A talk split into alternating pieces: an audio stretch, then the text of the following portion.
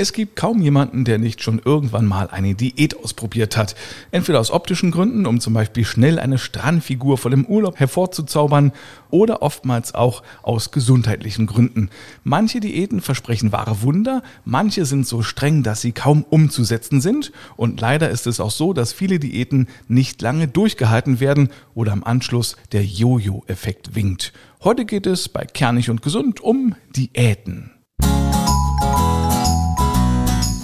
Dieser Podcast wird Ihnen präsentiert von der App Navida, der Gesundheitsassistentin der AOK Plus.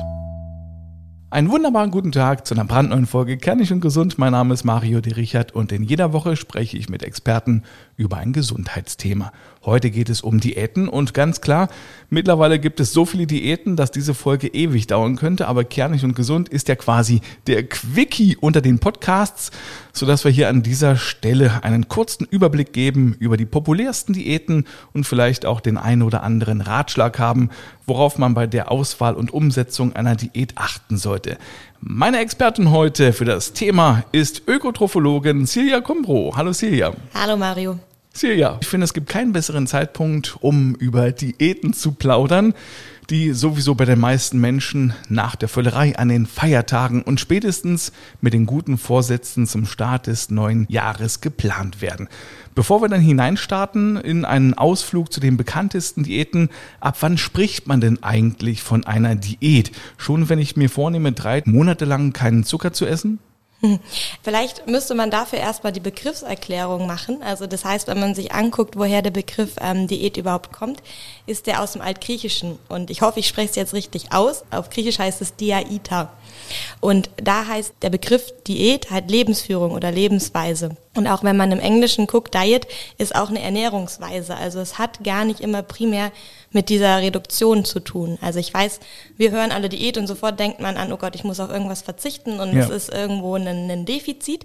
Aber grundsätzlich heißt Diät erstmal, ähm, es ist eine Ernährungsweise, um entweder halt auch vielleicht ähm, eine Krankheit zu unterstützen oder sogar Gewicht zuzunehmen oder abzunehmen. Also das ist erstmal so der Begriff. Und letztendlich, wenn wir von Diät sprechen, ich meine, das kann man nicht festmachen. Für manche ist, wenn man zwei Tage verzichtet auf irgendwas, eine Diät.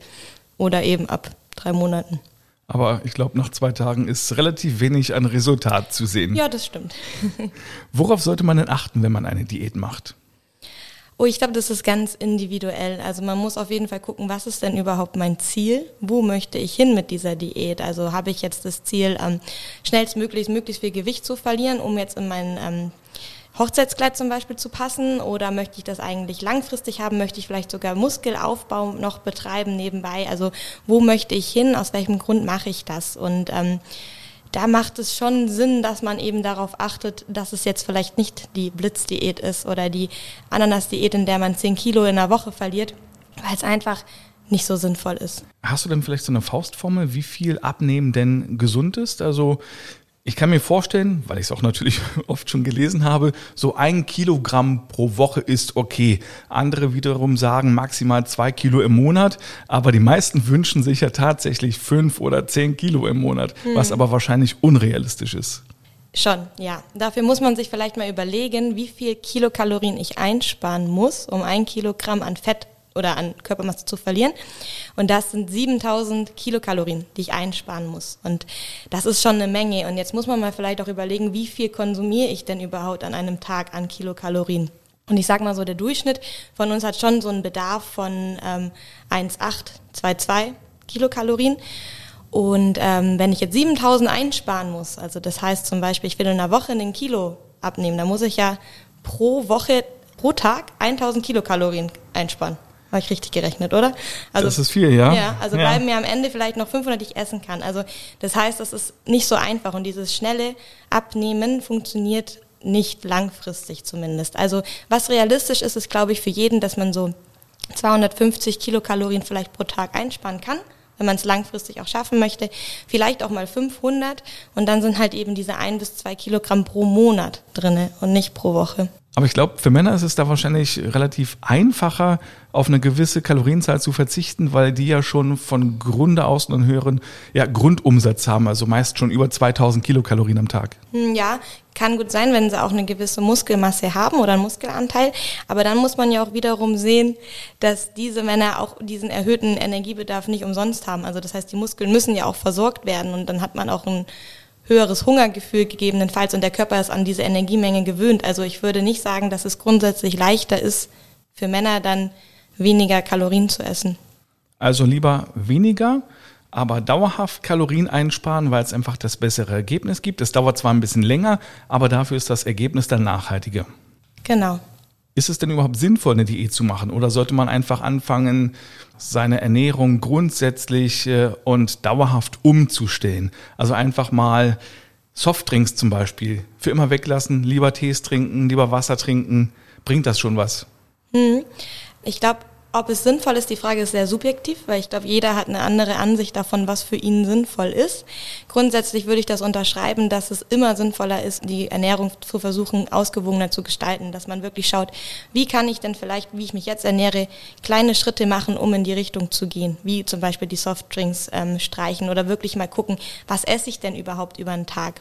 Weil manchmal ist einem gar nicht bewusst, was man noch so hier und da nebenbei vielleicht schnabuliert und dann schaut, okay, vielleicht kann ich das irgendwie weglassen. Aber ähm, ich sag mal so, wenn ich jetzt irgendwie mich total unwohl fühle, ich bin total unglücklich und ähm, ich möchte wirklich jetzt Ergebnisse sehen, dann macht es wahrscheinlich schon Sinn, eine Ernährungsform zu wählen, in dem Sinne irgendeine Art von Diät, die zu einem passt, um eben dieses Ziel erreichen zu können, was halt vielleicht durch eine ganz normale ausgewogene Ernährungsumstellung nicht sofort möglich ist.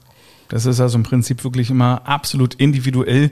Wenn es jetzt jemanden gibt, der eine Diät machen will, der sowieso am Tag drei Liter Cola trinkt, dann ist völlig klar, was der machen kann, um da schon erste Ergebnisse zu erzielen. Wenn man jemanden hat, der sich äh, sowieso schon relativ gesund ernährt, der muss erst mal gucken, wo kann ich jetzt überhaupt was umstellen. Richtig, genau. Muss man denn bei einer Diät immer hungern? Nein.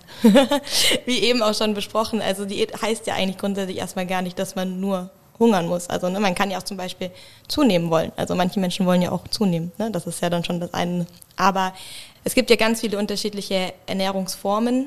Eine Diät, wo man hungern muss, ist eigentlich auch keine gute Diät. Also kann man jetzt so schon mal sagen. Also die wird man auch nicht lange durchziehen können. Und äh, deswegen, nein, man muss bei Diäten nicht immer hungern. Google sagt mir gerade, 100 Gramm Gurke haben 16 Kalorien. Also wenn man sich das so überlegt, weil ich gerade sagte, muss man hungern? Nee, muss man nicht. Man muss nur das Richtige essen. Richtig. Weil ein Tafel Schokolade hat einfach mal 600, 650 äh, Kilokalorien. Aber dafür müsste ich halt, äh, schaffe ich jetzt nicht so schnell auszurechnen, geführt 10.000 Gurken essen, von denen man aber natürlich dann ratzfatz satt ist und deutlich weniger Kalorien zu sich genommen hat. Genau. Insbesondere Gurken haben auch einen hohen Wasseranteil. Und generell auch Ballaststoffe zum Beispiel oder Vollkornprodukte haben eine sättigende Wirkung.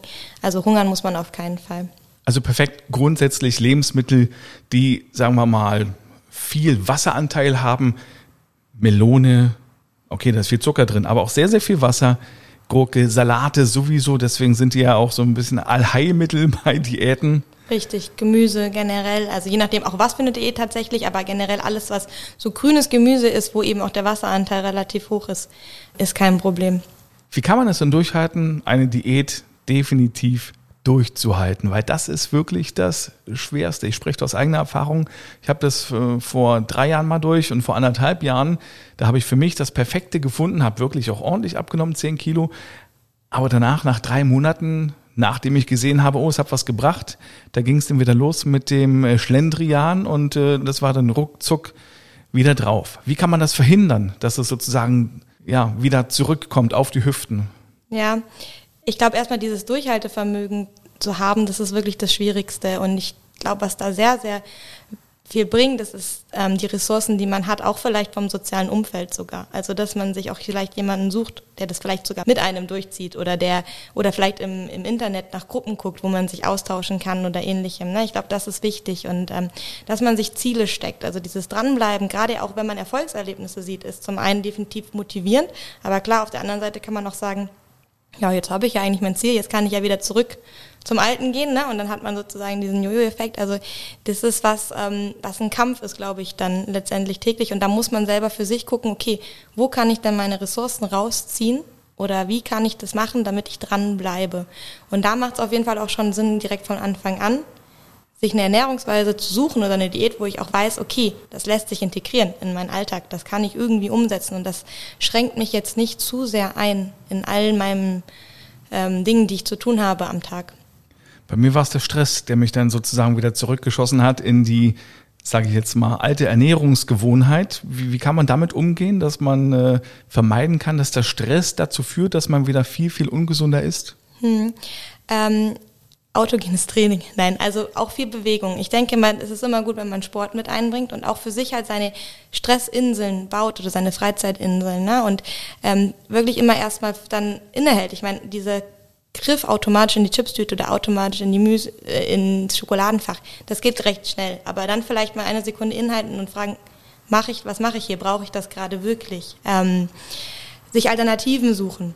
Kaugummi vielleicht kauen oder irgendwie gucken, okay, was wäre denn ein Snack, der mich auch irgendwo befriedigt, was jetzt aber nicht direkt meine ganze Diät durcheinander bringt. Ähm, vorbereiten. Also ich glaube, wenn man gerade eine Diät macht, das ist sehr viel Planung. Also man muss die Lebensmittel planen, vorkochen, ähnliches, weil wenn man jetzt einfach drauf losgeht, ähm, gesundes Fastfood irgendwo zu finden, ist sehr, sehr schwierig. Also man findet zwar überall einen Bäcker, man findet überall einen Döner-Imbissladen, aber ähm, ich sag mal jetzt, sich gesund und ausgewogen irgendwo zu ernähren, einfach wenn man unterwegs ist, ist nicht ganz so einfach. Also man muss es halt planen, um die möglichen Fallen halt irgendwie umgehen zu können. Gerade wenn man Stress hat und dann trotzdem eine Heißhungerattacke, dann ist er doof, wenn nichts vorbereitet ist. Dann greift man ihm doch mal zu den schnell verfügbaren Lebensmitteln. Und genauso gut ist es unvorteilhaft, wenn man dann hungrig in den Supermarkt äh, zum Wochenendeinkauf rennt. Ja, richtig. Das kann gefährlich werden.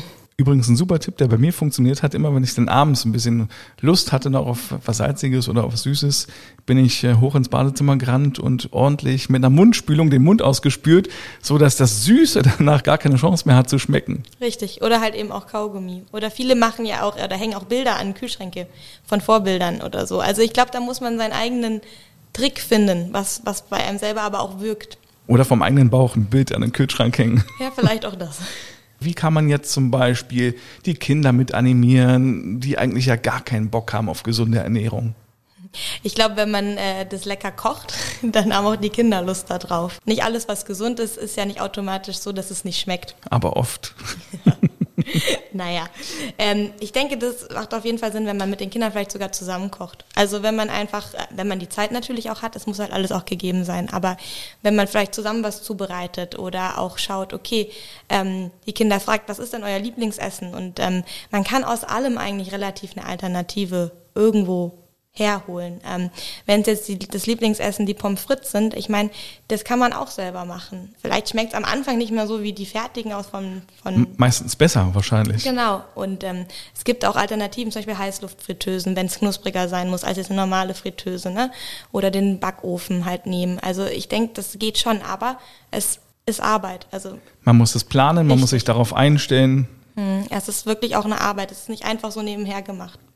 Dann würde ich vorschlagen, blicken wir jetzt mal auf die bekanntesten Diäten mit dem Hinweis, dass wir das Thema Intervallfasten in der Folge 87 gesondert behandelt haben. Dort also sehr gern reinhören. Und jetzt geht es um Schlank im Schlaf, wir nehmen uns Paleo vor, Keto, Atkins, Low Carb, die Brigitte-Diät ist ja auch sehr bekannt und auch schon sehr alt, Fasten und Weight Watchers. Fangen wir also an mit äh, Schlank im Schlaf. Wie funktioniert das? Genau, also ich glaube, da ist der Name Programm. Grundsätzlich steckt die Idee dahinter, dass man am Abend möglichst wenig bis keine Kohlenhydrate verzehrt. Also das heißt, man isst eigentlich über den Tag relativ normal, auch gut mit Kohlenhydraten am Morgen, aber am Abend äh, lässt man die Mahlzeit weg oder streicht die Kohlenhydrate. Die Idee steckt so ein bisschen dahinter, dass man sagt, okay, man möchte die äh, Insulinausschüttung am Abend einfach bremsen, damit der Körper über Nacht in diesen Fettverbrennungszustand kommt denke, ist eine gute Sache, weil man am Tag eigentlich relativ uneingeschränkt ist. Aber ich muss auch sagen, ich kenne bisher keine Studienlage, die wirklich belegt, dass es effektiv ist. Also ähm, wenn man jetzt am Tag nämlich, ich sag mal, ganz normal weiter isst und auch da die Maße strapaziert und am Abend dann halt einfach sagt, okay, nee, ich esse jetzt bis 18 Uhr, halt so viel wie ich will und dann halt gar nichts mehr. Das kann jetzt auch keinen Schlaf auffangen, nur wegen der Insulinausschüttung. Wenn sonst die Kalorien einfach mal über den Tag verteilt trotzdem dieselben sind. Genau. Das Prinzip ist aber bei vielen Diäten ja gleich. Hier geht es also um äh, No Carb am Abend. Genau, ja. Keine Kohlenhydrate am Abend. Richtig. Das findet sich auch zum Beispiel dann eben in der No Carb und Low Carb Diät. Und auch bei äh, Keto ist es so, da geht es ja auch darum, keine Kohlenhydrate zu sich zu nehmen. Darüber sprechen wir aber gleich nochmal gesondert. Also schlank im Schlaf klingt erstmal gut, aber vielleicht nicht ganz so ausgereift, oder? Ja, also es kommt wirklich auch immer auf das Ziel drauf an, aber wenn jetzt mein primäres Ziel ist, Gewicht zu verlieren, man wird es mit schlankem Schlaf nicht schaffen. Dann sprechen wir jetzt über die Paleo-Ernährung. Was ist das? Ja, genau. Paleo hatte ja auch jetzt irgendwie mal seinen Boom in den letzten Jahren. Also ich glaube, jeder hat es bestimmt schon mal gehört.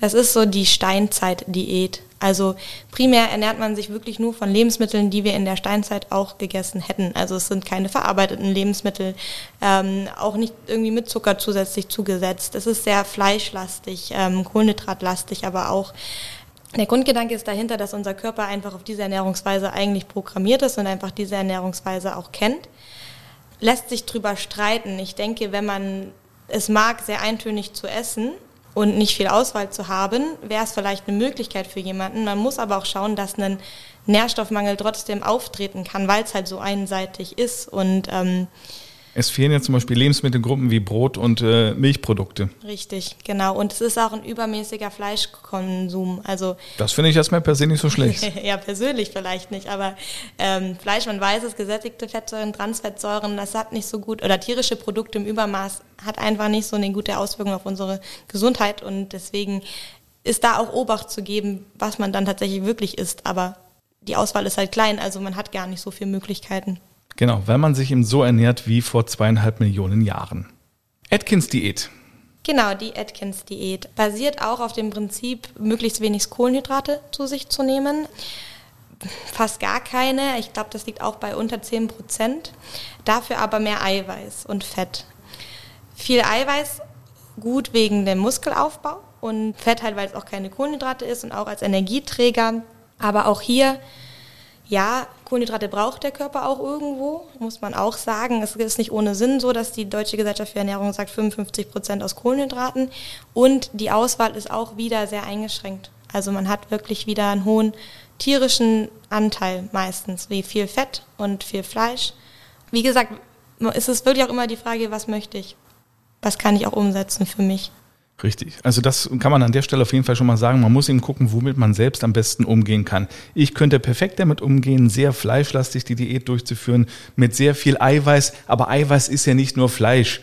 Ja, man hat auch pflanzliche Fette zum Beispiel. Ja, auch, oder ne? Magerquark ist ja auch perfekt geeignet genau. dafür. Ne? Oder Lachs. Lachs. Perfekt. Viel Eiweiß, viel Fett und trotzdem gesund, weil eben sehr viele Omega-3-Fettsäuren drin sind. Also Atkins-Diät ist ja... Äh, im Prinzip der Klassiker unter den Eiweißdiäten wurde schon in den 70er Jahren entwickelt von Dr. Robert Atkins. Würdest du das empfehlen? Grundsätzlich ja, wenn man der Typ dafür ist und wenn man halt auch noch darauf achtet, dass es jetzt, wie gesagt, nicht nur rein tierische Fette sind. Und wenn man das machen möchte, ja. Aber da muss man auch immer Absprache am besten mit einem Arzt halten, ob der Körper, eigene Körper dafür gemacht ist. Dann lass uns jetzt mal über Keto sprechen, über die Keto-Diät.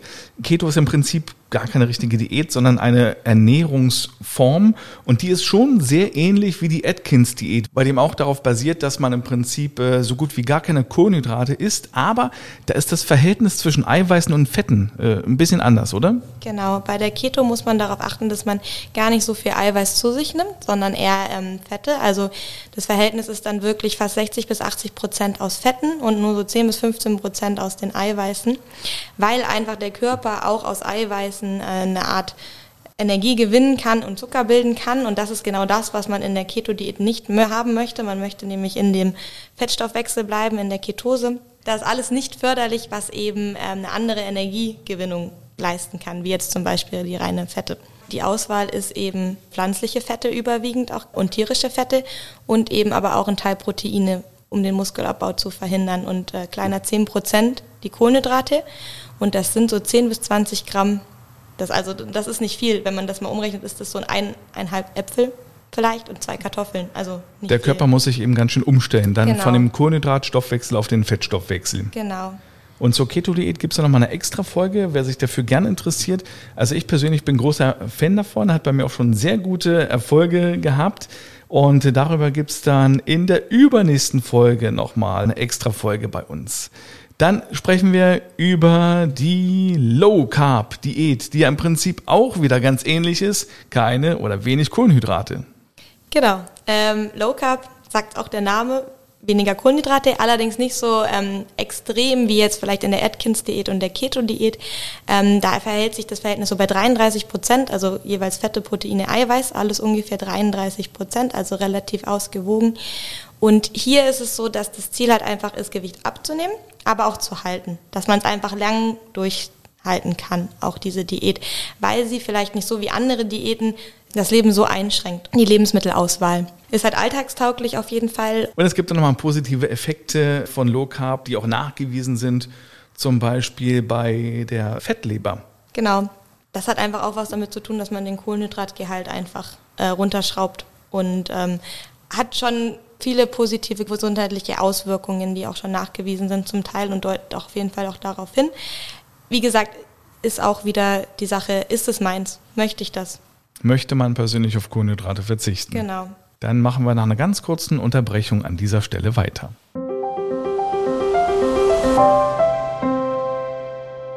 Werbung und da geht es heute um eine tolle App der AOK Plus für alle Versicherten in Sachsen und Thüringen. Es geht um die AOK Navida. Die App ist ihre persönliche Gesundheitsassistentin und verknüpft vielfältige Angebote rund um die Themen gesund werden und gesund bleiben. Unter anderem gibt es einen Symptomcheck, der Ihnen schnell verrät, was dieses oder jenes Symptom bedeuten könnte und auch sagt, was nun am besten zu tun ist. Zum Beispiel, ob Sie besser einen Arzt konsultieren sollten. Je nach Diagnose können Sie über die App sogar gleich eine Videosprechstunde bei einem zugelassenen Arzt buchen. Alternativ finden Sie mit der Arztsuche schnell einen passenden Arzt in Ihrer Nähe. Und auch zu meinem heutigen Thema hat Navida etwas zu bieten. Im Magazinbereich finden Sie viele interessante Artikel rund um eine gesunde Ernährung. Außerdem finden Sie hier eine Vielzahl von Ernährungskursen, die Ihnen zeigen, wie abwechslungsreich gesundes Essen sein kann. Navida ist exklusiv für AOK Plus Versicherte und für Android und iOS verfügbar. Einfach mal ausprobieren. Aus Liebe zur Gesundheit. Weiter geht's mit dem Thema Diäten und Silja Kumro. Wir sind mittendrin schon bei den ganzen bekannten und bekanntesten, populärsten Diäten und jetzt fällt der Name der wohl, ja, ich würde mal sagen, ältesten Diät, die ich persönlich jedenfalls äh, kenne, die berühmte Brigitte-Diät, die aber mittlerweile wohl Brigitte Balance-Konzept heißt. Genau. Ähm, bei der Brigitte-Diät ist es eben so, dass es auch hier die Basis eigentlich bildet, dass man sich ausgewogen ernährt, also eher Kohlenhydrate, die langsamer wirken, das heißt Vollkornprodukte, Ballaststoffe, dass man ähm, gesunde Fette zu sich nimmt und dass man auch eben schaut, dass man genügend Eiweißversorgung vorhanden hat. Das Coole an der Brigitte-Diät ist, dass man Rezepte schon vorgegeben hat, die man auch nachkochen kann, das heißt, die auch so ein bisschen unterstützen. Prinzipiell ist es aber auch so, dass man in Abnehmphasen auch maximal 1200 Kilokalorien pro Tag zu sich aufnehmen darf. Also man hat dann schon so ein bisschen eine Restriktion und muss auch darauf achten, was man isst. Ähm, empfohlen wird auch, dass man eben gewisse Essenspausen einhält, also das heißt, dass man isst und auch eine vierstündige Pause dazwischen hat, bevor man die nächste Mahlzeit zu sich nimmt und über Nacht auch zehn Stunden, einfach um diese Insulinausschüttung so ein bisschen entgegenzuwirken. Generell auch hier ist darauf zu achten, dass man äh, Lebensmittel zu sich nimmt, die halt eine geringe Energiedichte haben, das heißt, die nicht so viele Kilokalorien haben und dass man viel trinkt, also zwei Liter am Tag. Das ist ähm, sinnvoll ist zu raten, ist auch ein Glas Wasser vor der Mahlzeit zu trinken, dass man einfach automatisch schon ein bisschen weniger Hungergefühl hat durch dieses Glas, was man eben getrunken hat. Und prinzipiell ist es eine, denke ich, eine Diät, die definitiv umsetzbar ist vielleicht auch für längere Zeit, weil man A schon die Unterstützung hat durch die Kochrezepte und auch genau vorgegeben hat, was darf ich und was darf ich nicht. Also ich gerade, glaube ich, Menschen, die sich vielleicht nicht so viel bisher damit auseinandergesetzt haben, ist das ein ganz guter Wegweiser, wohin man gehen möchte. Ja, es ist ja nicht umsonst die, die Mutter aller Diäten, sage ich jetzt mal. Ja, dann kommen wir jetzt mal zum Fasten. Fasten ist ja keine Diät, sondern wirklich ganz radikal. Was ist dazu zu sagen? Es gibt ganz viele unterschiedliche Formen vom Fasten. Prinzipiell ist die Idee, dass man eben auf irgendwas verzichtet oder irgendwas streicht. Ähm, es gibt die Phasen, dass man sagt, man fastet zwei Tage in der Woche, man fastet vielleicht aber auch mal eine längere Zeit. Äh, man fastet zum Beispiel nur Getränke, man fastet irgendwie nur Lebensmittel. Also das kommt immer darauf an, wie man sich das legt. Ähm, selbst vor Ostern, da fasten ja auch viele. Also was man sagt, ich faste jetzt nur Süßigkeiten. Ja, also irgendwie, dass ich sage, ich nehme über einen gewissen Zeitraum etwas nicht zu mir.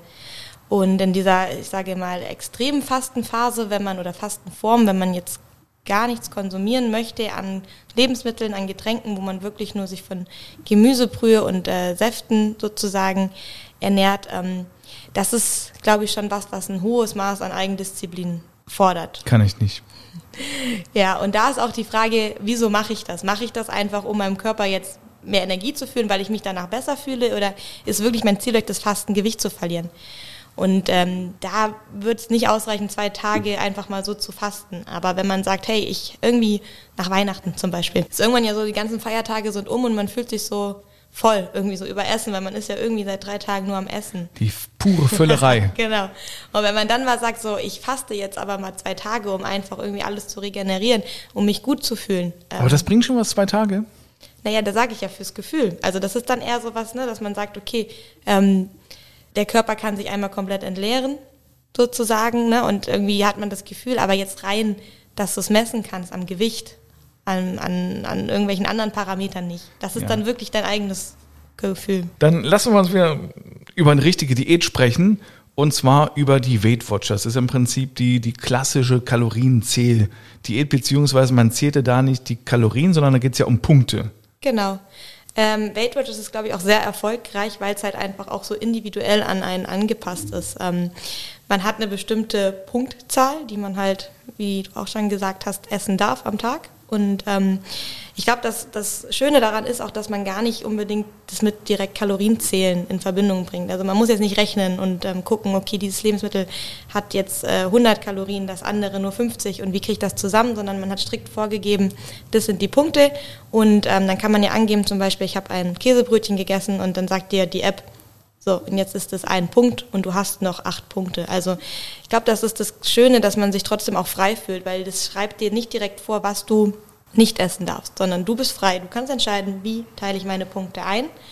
Und ähm, so, was ich gehört habe, sind auch die Menschen, die das machen, damit erfolgreich, wenn man ein Typ Mensch dafür ist, der das eben auch mag, auch über eine App das immer zu tracken. Irgendwo ist es auch ein Tracken, man muss es irgendwo eingeben, man muss eine Übersicht haben.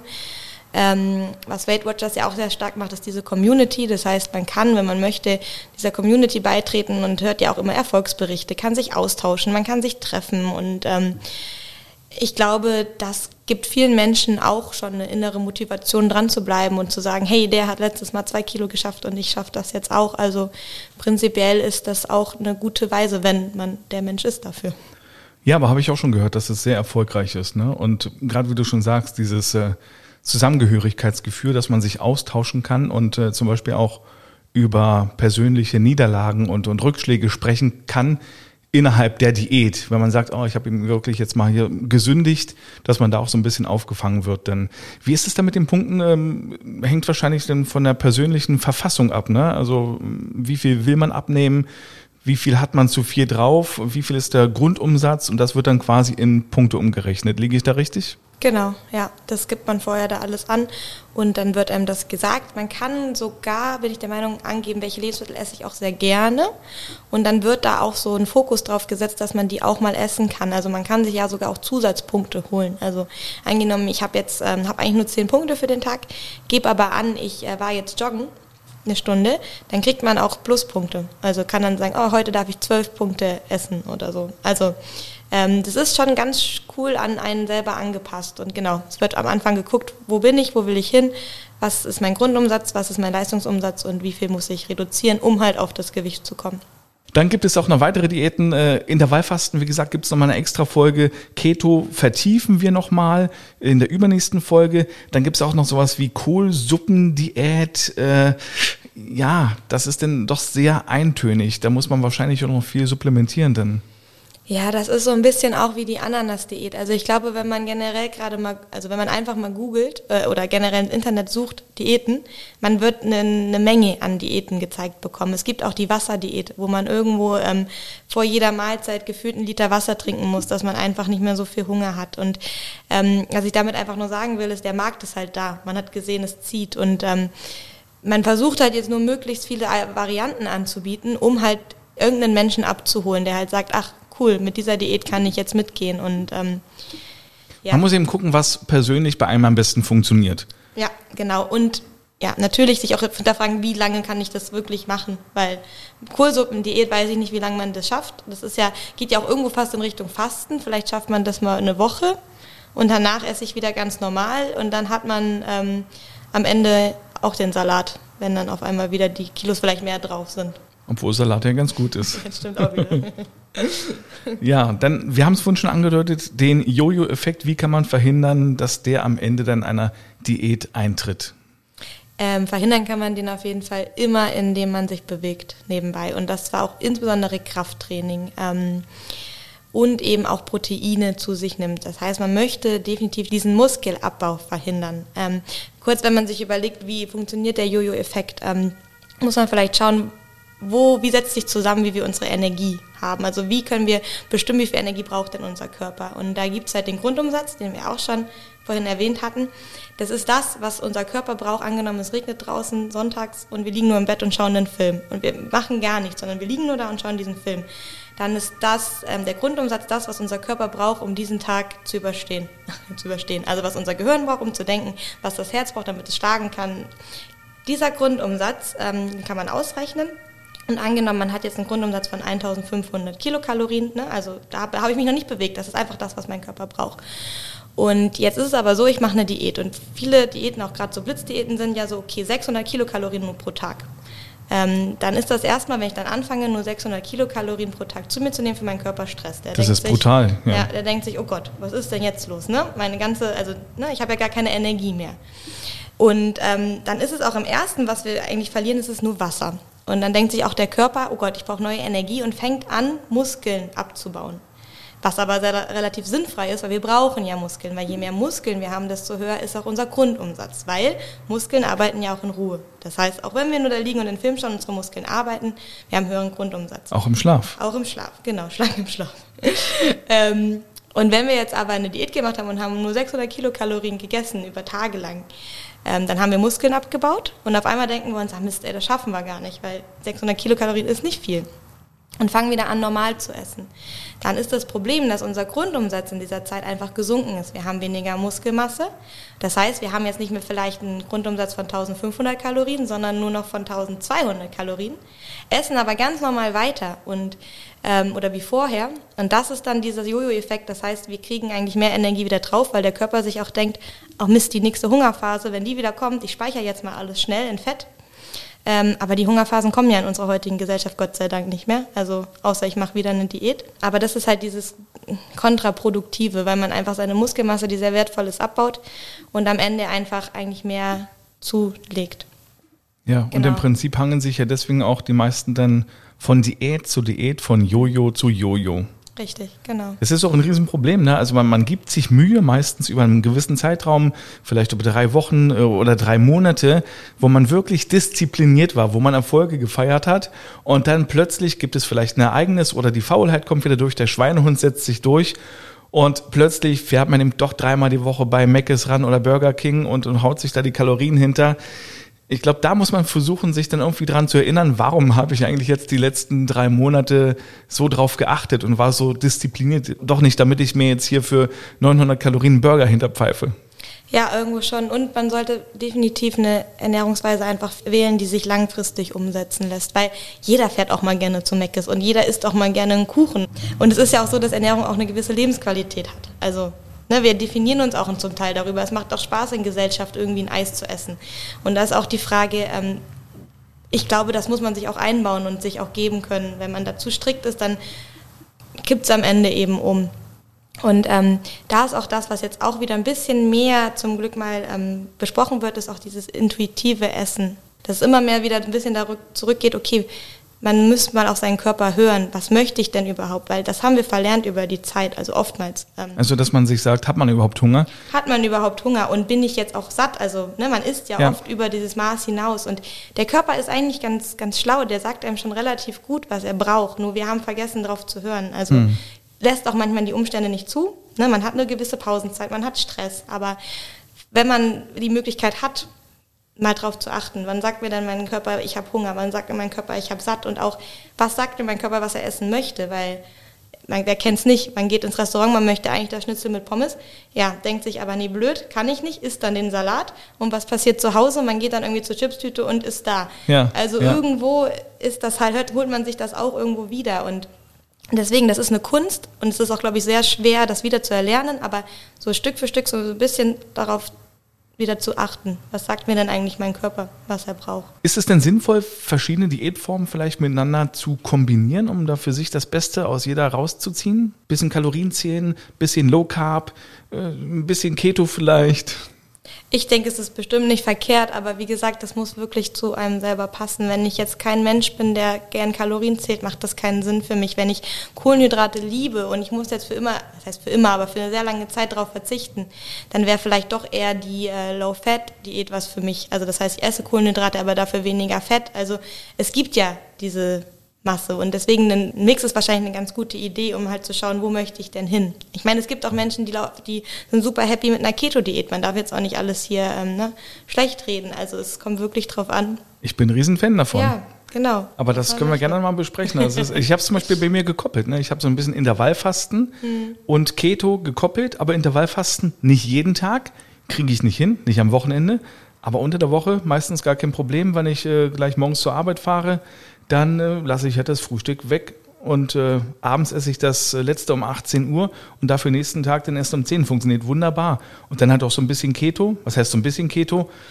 Ich habe für mich so gefunden, dass ich so einige Ersatzprodukte dann habe. Ne? Also wenn ich mir jetzt äh, zum Beispiel einen Flammkuchen wünsche, sind sehr viele Kohlenhydrate drin. Und da mache ich mir aber statt äh, des Mehls, nämlich einfach eine Packung Quark, drei Eier, äh, hau noch eine Handvoll Zwiebeln rein oder Lauch, eine Handvoll Speckwürfel oder Schinken und auch eine Handvoll Reibekäse. Das wird schön vermischt, das Ganze. Und dann einfach auf dem Backblech ausstreichen, 15 Minuten in den Ofen rein. Das schmeckt eins zu eins wie Flammkuchen, nur eben völlig ohne Kohlenhydrate. Ja, jetzt haben wir alle Hunger. ja, aber genau das ist es ja. Und ich glaube, das haben wir ja auch schon gesagt. Man muss immer schauen, wie viel kann, will ich ein investieren, was bin ich auch bereit reinzustecken und ähm, womit kann ich einfach umgehen. Und am besten ist es wirklich, wenn man was findet, was man ganz normal leben kann, was einen nicht groß einschränkt, was einen aber auch, sage ich mal, den Rest des Lebens irgendwo begleiten kann. Und das geht aber nicht sofort. Und deswegen diese ganzen Blitzdiäten in drei Tagen irgendwie zehn Kilo. Es ist ein Prozess, ne? weil wir Menschen sind ja auch Gewohnheitstiere. Und ähm, es ist langsame Schritte, kleine Schritte und sich auch die Zeit geben. Ich glaube, das ist ganz wichtig, dass man nicht erwartet, man fängt jetzt an und in einer Woche hat man halt ein Kilo weniger. Ein schönes Schlusswort. Vielen Dank, Silja. Es war wieder sehr, sehr aufschlussreich. Ich hatte sehr viel Spaß. Wir sind zwar jetzt ordentlich drüber gefahren hier, also es ist eigentlich der, der Quickie unter den Podcasts, aber egal, es war sehr schön. Dir alles Gute und vielen Dank. Danke. Und Ihnen Dankeschön fürs Zuhören. Die nächste Folge Kernig und Gesund gibt es am kommenden Mittwoch. Da geht es dann um Colitis ulcerosa. Alle Folgen hören Sie auf kernigundgesund.de und überall dort, wo es gute Podcasts gibt. Bis zum nächsten Mal. Tschüss.